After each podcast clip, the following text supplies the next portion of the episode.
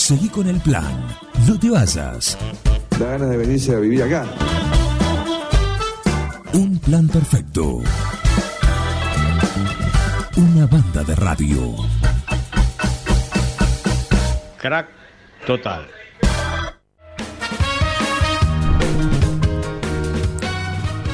Y a las 11.03 minutos le damos la bienvenida al Yeti, a, a Guillermo. ¿Cómo anda, Yeti? ¿Cómo andas? Bienvenido. Buenos días, Juan. Bien, buenos días, Miguel, la audiencia, amigos. Todo muy bien. Bueno, qué gana de meterle pedales, ¿eh? La verdad, tempranito. Sí, sí. Estaba lindo, Hay ¿no? que recuperar. Vos sabés que yo tuve bastante este, jodido de, de la enfermedad, así que hay que recuperar el estado físico. Sí. Bueno, pero venís con un ritmo y con una agenda deportiva eh, a lo largo de toda la semana, sí, bastante cargada.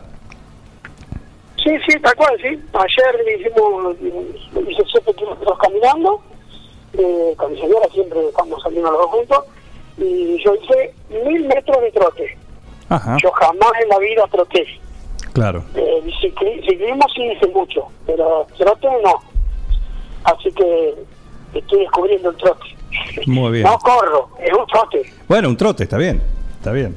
pero Ahora- como estuve hace cinco meses atrás o seis, este, esta semana cumplí nueve meses y medio de que empezó todo ese problema, así que mira, Y muy bien, en plena actividad y recuperando. Sí, sí, Así sí. que nos alegra sí. mucho.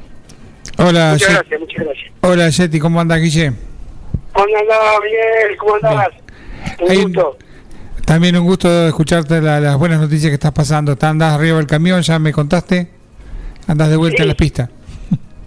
Sí, sí, fui a llevarlo al taller y ahí lo dejé, o sea que recién voy a comenzar a trabajar eh, de- so- cerca de fin de año, una cosa así. Bienvenido.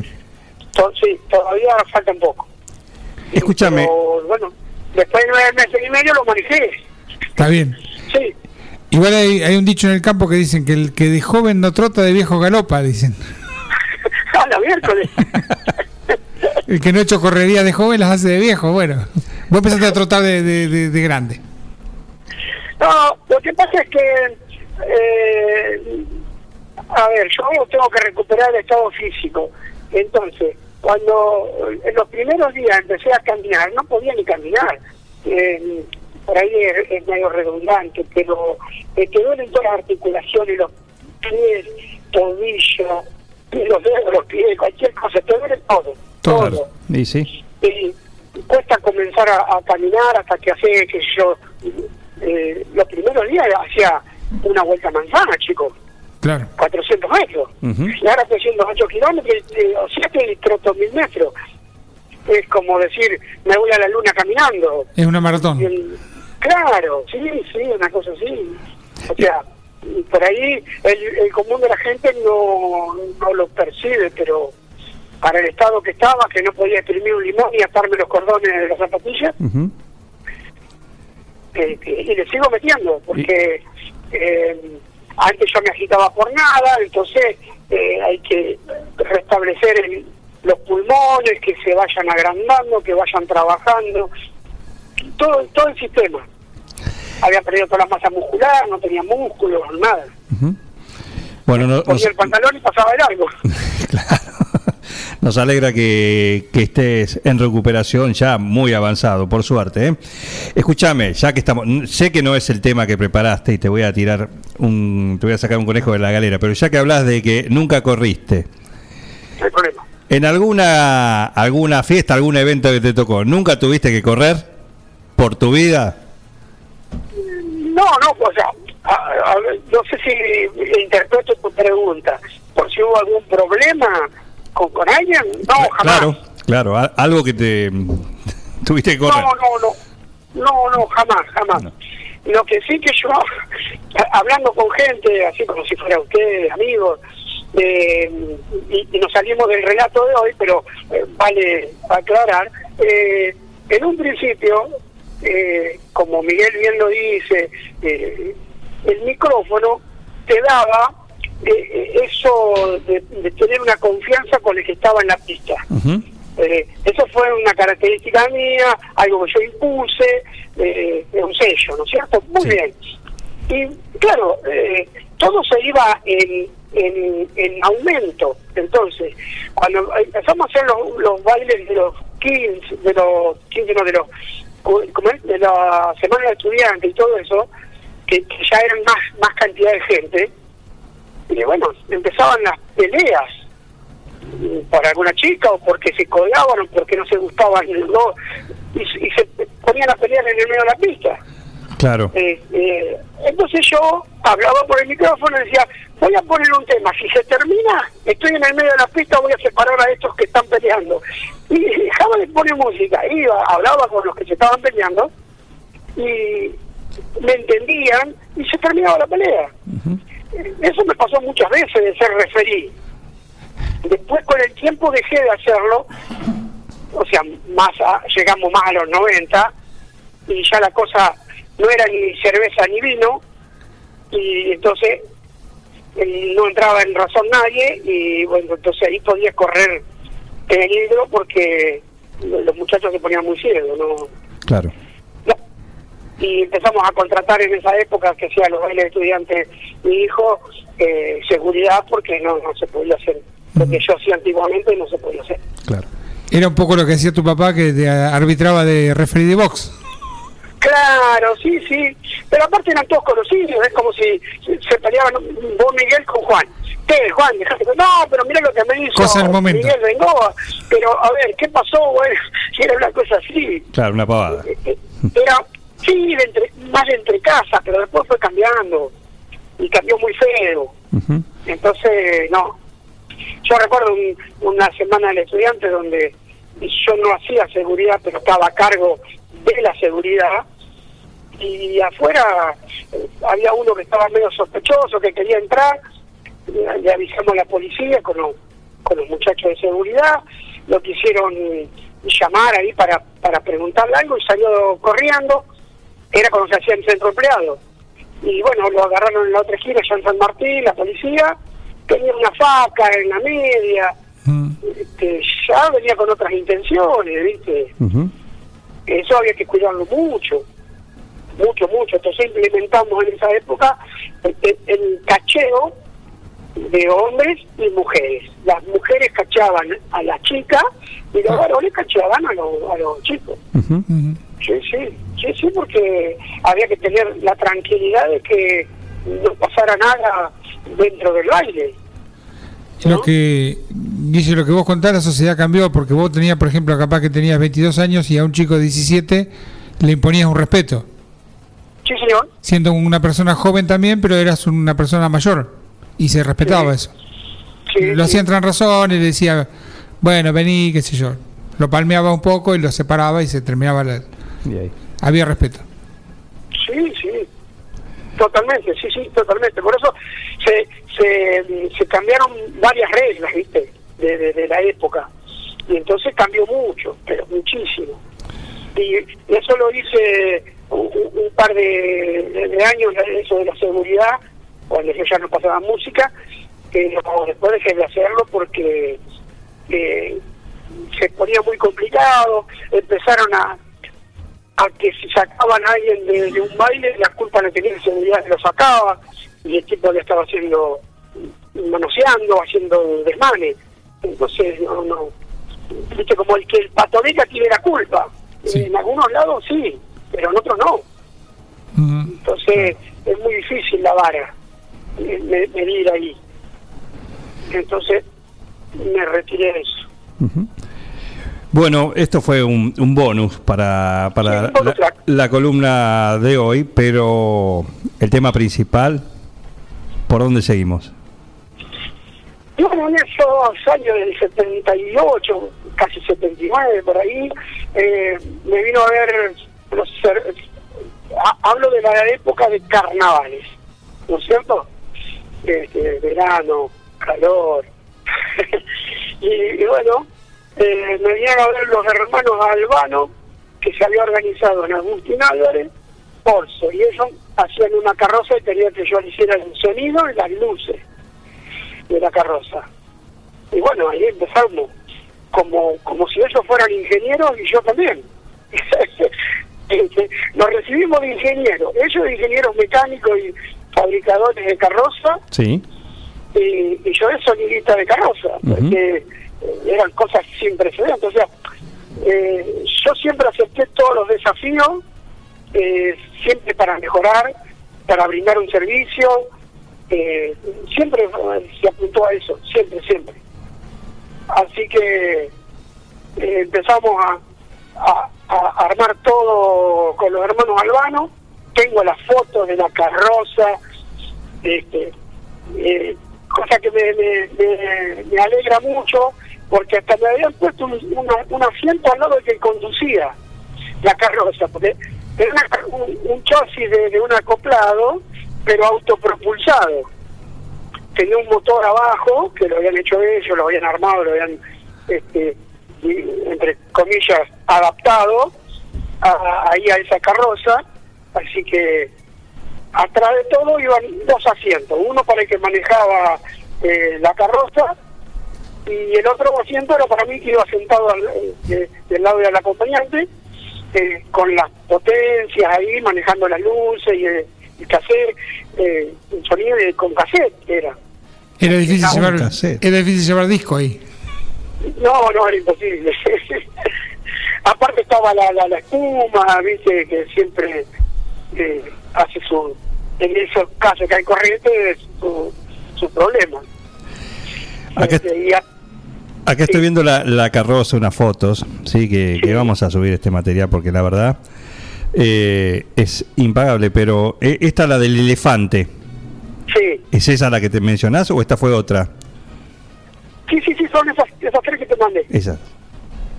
Eh, el elefante era un, un acopladito y ahí iba la, la hermana de los dos muchachos de Albano, los de eh, frutas y verduras en Tucán, Ujú. le mando un cariño, este, grandes amigos. Y ella era la, hermana y era la, la reina de la carroza, ¿no es cierto? De- era un circo.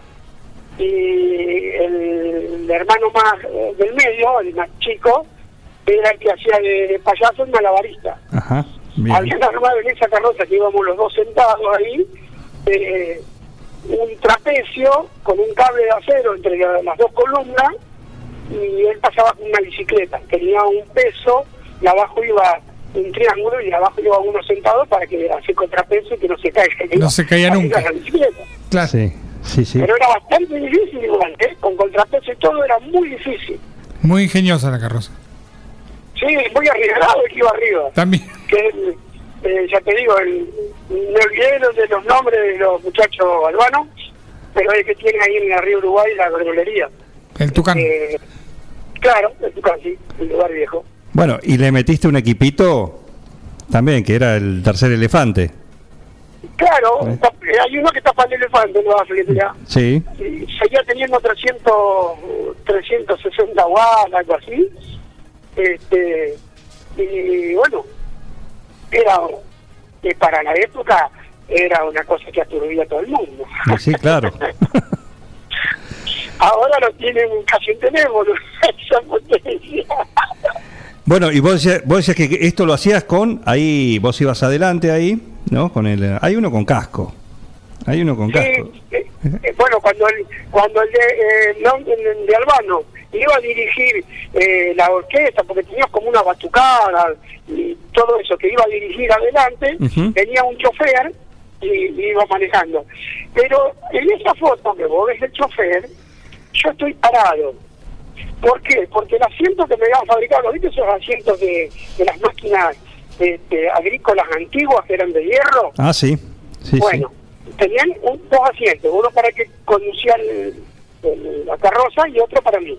Se había quebrado, el, había fallado la soldadura, se había quebrado el asiento y no tenía asiento, así que yo iba caminando y, bueno, poniendo el jalcé, corrigiendo el volumen, lo que sea. Eh, en una estoy sentado, pero yo en la otra no. No, no, en esta- otra noche. Exacto, exacto. Eh, así que una noche la tuve que caminar completa. ¿Y cuántas carrozas estuvieron, eh, hi- hicieron o participaste después? No, participé muchas veces, mm, como después haciendo sonido, participé con un- los chicos que, que habían hecho un grupito, ya los baffles los había cortado a la mitad, que eran más petizos. Eh, también tengo una foto por ahí, la tengo buscar, pero está. Eso ya es más adelante. Y después en el ochenta y pico eh, ya participé con el Club de Leones, ya esos cursos los agarró el Club de Leones y la municipalidad en el circuito de la plaza, ¿no es cierto? Alrededor de la plaza. Ahí se hicieron muy masivos, eran muy grandes esos pozos, de, de mucha cantidad de gente, muchas carrozas. Se traían comparsa. fiesta. Claro, bueno, y una noche, eh, me tocó un domingo, el sábado a la noche, eh, la comparsa Marín Marín tocaba, o sea, participaba en los cursos de Olavarría. Y se le quemó el equipo. Y no tenían sonido. Ellos venían, pero no tenían sonido. Así que vinieron los chicos de, los chicos, digo, de aquella época, ¿no? Este, del Club de Leones. Eh, y Jetty lo tenés que salvar, te, te necesitamos sonido para la carroza. Y bueno, arriba así que amplifiqué al, a la comparsa Marí Marí. Pero ya era año ochenta y pico, pues ya tenía el equipo de 1200, así que era otra cosa. Igualmente era menor el sonido que yo tenía al que tenía la comparsa. Y Yo siempre digo las cosas como son y digo la verdad. Sí. La comparsa traía muy un sonido muy grande, Claro. pero se le rompió el grupo electrógeno y le hizo un desastre. Cosa que, que acá en, la, en esta eh, carroza que estoy hablando, el grupo electrógeno iba del lado mío, porque del otro lado estaba el motor, cosa que largaban calor los dos, y el grupo electrógeno de la carroza se sabía disparar, como se llama, se aceleraba y en vez de 220 te largaba 280. Quemaba todo. 280. Claro, entonces había que estar atento eh, para bajarle el, el acelerador o, o bien cortar la, la tecla y parar la música para que no quemara nada. Hasta que lo con el, enchufábamos el tester en un enchufe hasta que daba los 20 y ahí prendíamos todo de vuelta. Eran esos grupos, viste, muy antiguos, ¿no? Claro. Y se aceleraban solos. Con la vibración se aceleraban. Tenía que ser electricista, mecánico, sonidista, todo junto. Sí, sí, era un combo, eh, era muy divertido. Y a veces en Sí, movimiento, pues te agarraba eso mientras estaba dando la vuelta. Ah, sí, sí. Imagino que también, ¿no? eh, había que estar con un, yo creo que anoté acá, había que estar con un ojo en, el- en el cassette, en el sonido, los chicos que te tocaban los cables, y un ojo en el grupo electrógeno, porque eran peligrosos el grupo electrógeno, era un enemigo latente. No, porque aparte se, se disparaba y que quemaba todo, listo, chavo. Quedaba ahí, muda la carroza. Contame, contame, bueno, eh, más allá de hacer el, el sonido en cuanto a la amplificación o lo que tuvieran que, que hacer el sonido de la, también vos ibas musicalizando, ¿sí? ¿Qué, qué ponías en esa, en esas vueltas? O mientras estaban esperando. Eh, no, el, el sonido de la, de la comparsa de, de ese momento ya estaba, mm, lo tenía grabado en un cassette, unos temas brasileños que iban bailando. Eh, Tenía dos temas, o sea que yo ya lo había grabado. eh, que no eran cassettes de muy larga duración porque recién empezaban a salir y para que no se llegara a complicar la casetera, cosa que eh, hoy es una antigüedad, eh, grabábamos cassette de intérprete, de, cualquier intérprete, le tapábamos, como Miguel se debe acordar, y vos también, el agujerito de atrás, Sí. lo grabábamos arriba. Entonces eran cassettes livianitos, chiquitos, cortitos, entonces duraban 15, 20 minutos de un lado, a los 15, 20 minutos lo daba vuelta y, y ponías otra vez, y yo lo iba grabando. Un tema terminaba uno, como yo tenía las dos bandejas, lo grababa enganchado. Entonces tenía media hora, más o menos, 20 minutos, un lado, toda música continuada. Se terminaba, lo daba vuelta, play de vuelta, y arrancaba de vuelta el otro lado, y así. Después vinieron las caseteras con auto reverb que no había que sacar el cassette y volver a ponerlo. Claro, pero... Fue mucho después. eh, ya era, eran grandes y ya en esa época ya no, no, no, no estábamos haciendo eso. Este, pero sí, sí, las otras eran las, las- las más modernas. Pero eso vino siete o ocho años después. ¿Y el tema que elegiste para hoy? ¿Por qué? El tema que elegí para hoy, porque, a ver, en las fiestas que hacíamos en esas épocas también se bailaba esto. Eh, y yo siempre apunté a la respuesta de la pista. Siempre, siempre. Miguel se debe acordar, continuamente, siempre hago alusión al, al tema de la, de la marca La Gorra, porque eso es más o menos el, el reflejo continuo de la pista, ¿no es cierto? Eh, y se bailaba este tipo de música, aunque eh, no se lo crea. 70 y pico, 80, se bailaba así. Y cuando había que terminar, eh, eh, como, como que se dice ahora, cuando explota la pista, que terminás una tanda, o, al final de fiesta, eh, tipo 6 de la mañana, dejando de lado cuando hacíamos pachanga, ¿eh? Porque ya en esta época ya empezábamos a hacer algo de pachanga, cosa que por ahí lo dejo para más adelante, pero eh, estos temas que son muy clásicos de toda la vida, este, terminaban muy muy arriba la pista, muy arriba. ¿Te lo pedía alguien a Entonces, veces? Sí, sí, se lo, lo pedían, sí, sí.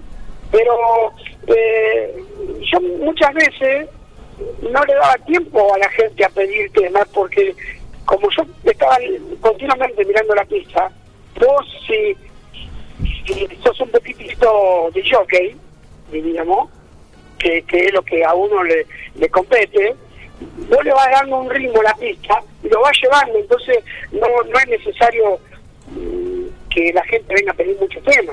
Vas tomando la temperatura. Claro, no le da tiempo porque la gente empieza a pedir muchos temas cuando la pista no pasa nada o la gente no baila o no se divierte. Si la gente se divierte, no va. O sea, si la, comida está linda, no le vaya a decir al mozo, che, llévame estas papitas de pollo que está frío, que está desafrío, traerle sal. No, si está bien, la comí. Claro. Y Así la es. música es lo mismo. Muy bien, vamos a poner el tema, pero antes te voy a preguntar una cosa. ¿Para cuándo la retro televisiva con la leyenda, el Yeti, el único, el inigualable, solo, eh, solo, solo, ahí no. Pueden poner uno como bandas, como viste, como en los grandes recitales, que mientras viene el número principal, la gran banda, bueno, pones alguno que está ahí empezando, algún grupo soporte, sí, pero la noche, la noche, la noche toda del Yeti, ¿para cuándo? y no, no está en mí. Eh, yo estoy dispuesto, no tengo problema. Eh, es algo que me apasiona, así que no, no, no tengo ningún problema. Pero no está en mí. Este, cuando me inviten, me convoquen, ahí estoy. Si a vos te invitan, vas con, decís, para, para, no me traigas el controlador, acá traigo todo yo. ¿Es así? Sí, yo tengo controlador y tengo una bandeja que puedo pasar el vinilo, no hay ningún problema. Ajá. ¿Con qué irías vos, por ejemplo? Con el controlador y la bandeja. Con los no dos. tengo dos, lamentablemente tengo una sola. Ah, está bien, está bien, está bien, está bien, está bien. si Perfecto. tuviera dos, llevaría las dos bandejas también. Bien, Pero bien. tengo una sola. Bien. Una técnica que me regaló mi hijo. Muy bien. Muy bien. ¿eh?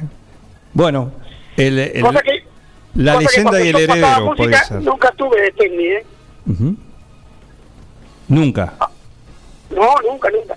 Mm, En esta época todavía tenía las dos, los dos Wincos, eh, que los había reformado yo, porque eran con cambiador, los había reformado yo, los había hecho manuales yo. Eh, ya más adelante, en el pasando el 79, de ahí en adelante, puse tres bandejas, que va a ser eh, lo que vamos a contar en, en el próximo capítulo. ¿Cómo no? ¿Cómo no? Bueno, presenta el tema entonces. Bueno, eh, le- leyenda del, del rock estadounidense, Bill Haley, hasta luego Cocodrilo, pelota la pista. Exactamente. Gracias, Yeti. Hasta el jueves próximo. A ustedes, a ustedes, un abrazo para ustedes y toda la audiencia y todos los amigos. Gracias, gracias. El Yeti, la leyenda, acá, contando su historia cada jueves en un plan perfecto.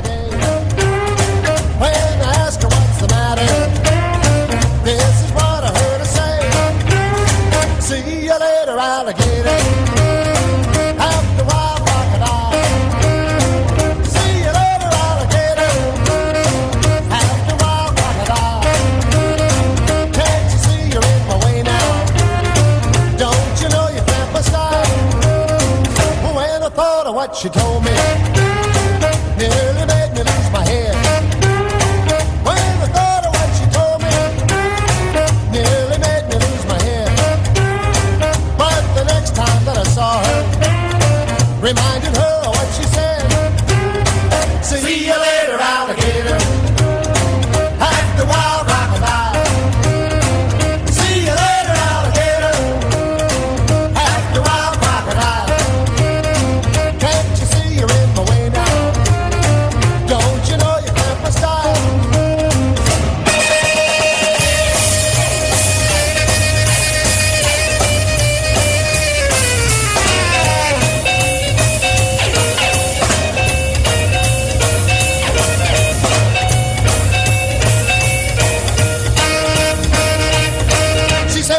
sorry, pretty daddy.